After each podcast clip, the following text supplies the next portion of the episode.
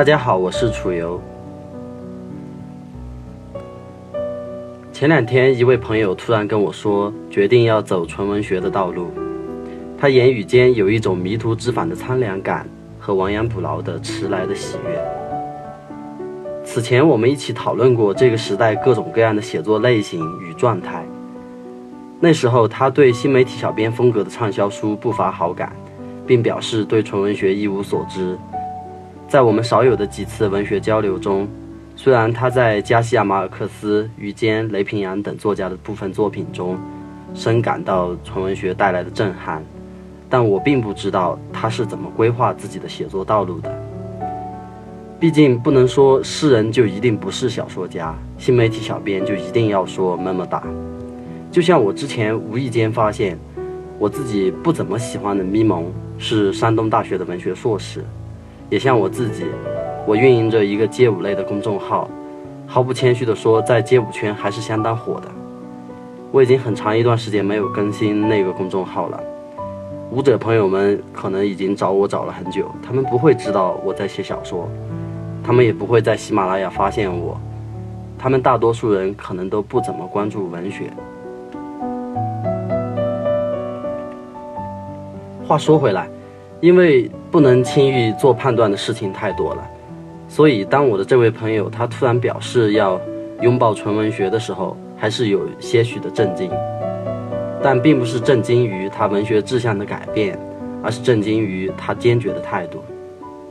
据我观察，对人对事常常表现出坚决态度的人，往往非常擅长说服自己，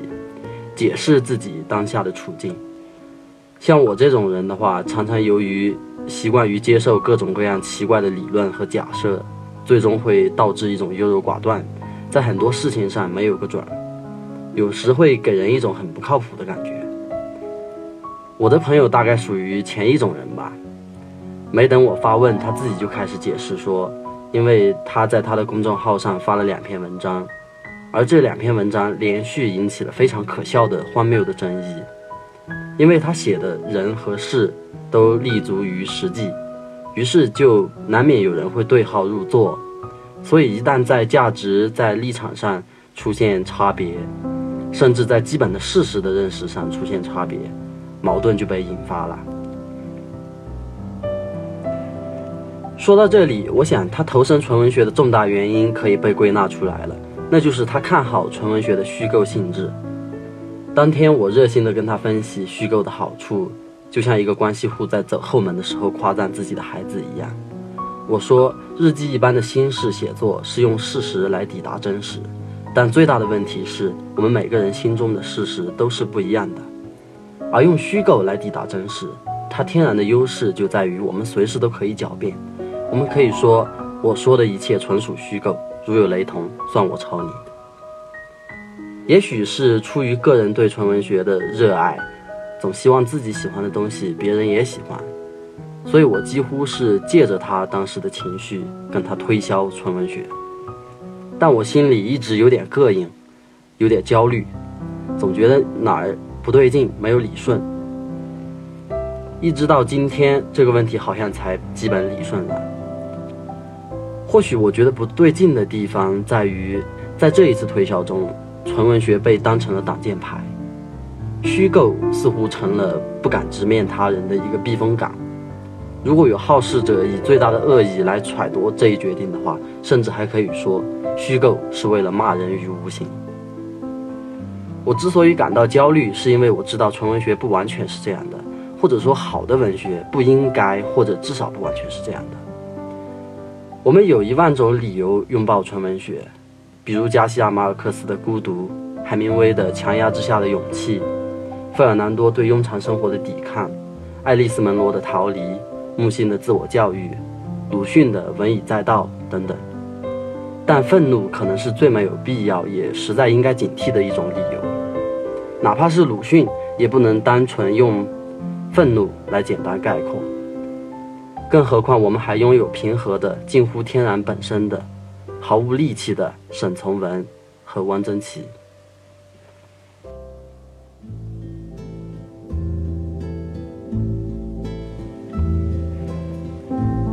今天说这些，我不知道他听了以后会作何感想。可以肯定的是，我对他的揣度一定有不符合他认为的事实的地方，或者他听了以后根本就觉得我是在胡说，啊，没有猜透他的心思。这完全是可以预料的，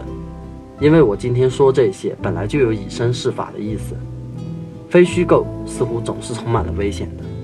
而这次以身试法的另一层意思，是为了告诉他，我们不必惧怕这样的危险，就像我不会担心任何我对他或他对我的误解一样，因为我们有更多的东西值得去害怕，他们可能扎根于张爱玲说的咬孽性的小烦恼中，但一定超越了这些咬孽性的小烦恼。